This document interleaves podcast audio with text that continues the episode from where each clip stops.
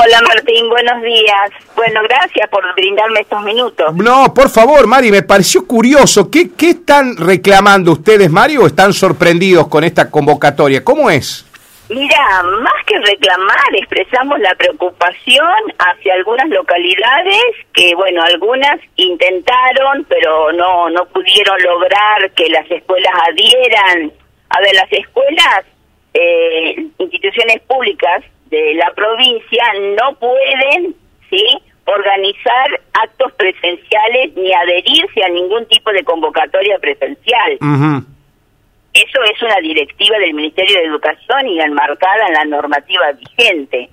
eh, a nosotros, sinceramente, eh, nos sorprendió, bueno, porque algunas compañeras y compañeros empezaron a avisarnos y después lo vimos en los medios de comunicaciones del departamento que una de todos los intentos sí había concretado para el 20 de junio Mm. organizar un acto público convocando a los niños y jóvenes a la jura de la bandera. Ajá. Bueno, eh, sinceramente nos sorprendió y, y justamente en esta semana en donde nosotros, eh, como ANSAFE, estamos haciendo entrega al diputado mm, departamental, al senador, a los intendentes, de un estudio del Observatorio de Cetera en donde demuestra científicamente que la provincia sigue estando en rojo, ¿no? Es una preocupación. A pesar y por buena novedad de que gracias a esta toma de decisión de las restricciones de la de educación a distancia, podemos decir alegremente que hemos amesetado, quedó ahí el tema de contagios, que es una muy buena noticia la que estamos dando y la que hoy nos comunicó la mm, secretaria general. Claro, claro. Es- eso nos lleva a nosotros como sindicato a pensar prontamente en la presencialidad en las escuelas públicas, pero una presencialidad totalmente segura. Sí, eh, Mari, inclusive ayer Sonia Leso hizo manifestaciones. Dice, nosotros no estamos en contra de volver a las aulas, pero que sea con una vuelta segura. Lo dijo ella misma, ¿eh? Pero sí, sí, pero eso siempre fue porque es una...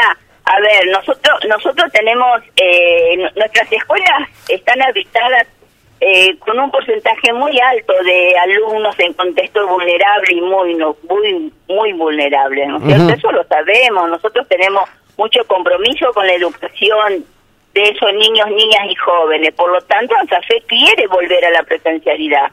Pero bueno, reitero, una presencialidad que te garantice también a toda la comunidad educativa la salud y la vida, ¿no? Mari, tenés... Porque estamos en, nuestro- en, en este contexto de pandemia. Claro, Mari, ya tenés, esta semana se sumaron 25 localidades, ¿no? Y hablan, hablan de que podrían sumarse más la semana que viene. ¿Qué información tenés vos?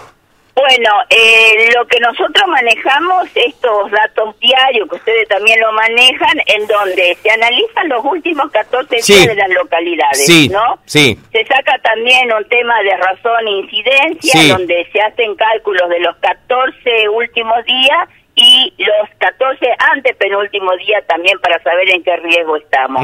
Teniendo todos esos parámetros sanitarios, sí, por supuesto que va a haber localidades que puedan seguir sumándose a la presencialidad. Ajá. Con Pero, algunos condicionamientos, ¿no? Porque es lo que nosotros siempre expresamos, el ejemplo que tiene el departamento San Cristóbal, el condicionamiento viene también eh, de parte de los trabajadores de la educación, las Sí. condiciones en que ellos hoy están insertos. para mala noticia, Mari, la única ciudad que no ha bajado la incidencia ni la razón, que son las mediciones para los promedios, es Ceres.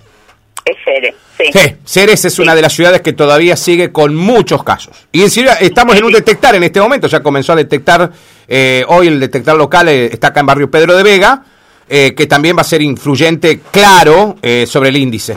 Eh, Bueno, yo déjame que ponga un poquito ahí de, de, ¿cómo decirte? A mí también me preocupa si las localidades del departamento están hisopando, ¿no? Ajá. Porque, por ejemplo, San Guillermo ayer no hisopó. Ajá, sí. Eh, a mí me gustaría también eh, saber, porque uno sigue siempre su localidad y está informada de las demás.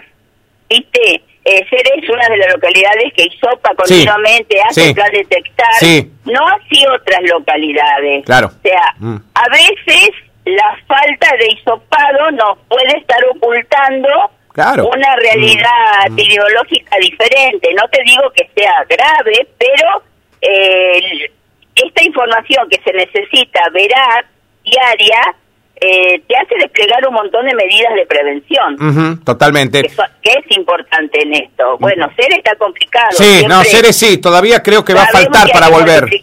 Mm. Hay que multiplicarlo por cuatro, Martín, ¿no? No, no, seguro, seguro, A no. los resultados. Claro, por eso te digo, Mari, que Ceres están, eh, me parece que hoy no está en condiciones de que vuelva la presencialidad. Me parece, ¿no?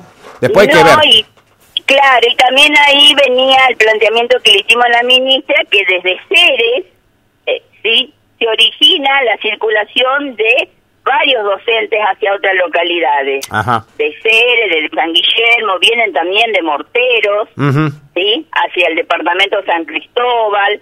San Cristóbal también despliega un montón de circulación hacia Moisés Guille, hasta a Elisa, o sea, eh, eso que, que la ministra mu- y muchos no lo contemplan. Ujú, ujú. Ahora, Mari, Mari, llegar el docente, el docente va sin con protocolos, pero bueno, es un llamado de atención. Mari, ¿qué sabes de la entrega de teléfonos celulares que anunció acá en este medio Gustavo Contreras el lunes? Teléfonos con datos para que los chicos puedan seguir conectados a la virtualidad en la ruralidad. Bueno, nosotros al delegado regional le hemos pedido una reunión para la próxima semana, que Ajá. estaba pautada para el martes, pero me tiene que confirmar y bueno, entre la agenda que llevamos, bastante extensa, de cosas que creemos que deberían ya estar resueltas y no, no están así, está el tema de que nos informe sobre este programa.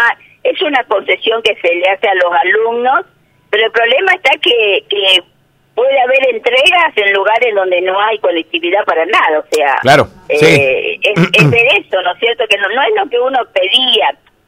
A ver, uno pide, por supuesto, esto para el soporte tecnológico para los alumnos, pero el Estado tiene que garantizar la conectividad.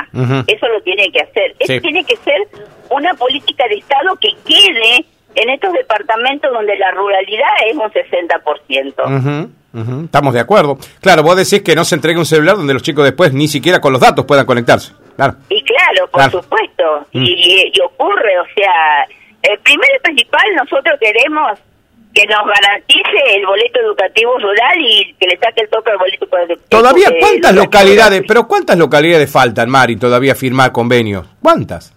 Mira, sinceramente, las, lo, vamos a decir las cosas. Sí, Las comunas que firmaron convenio, sí. ¿sí?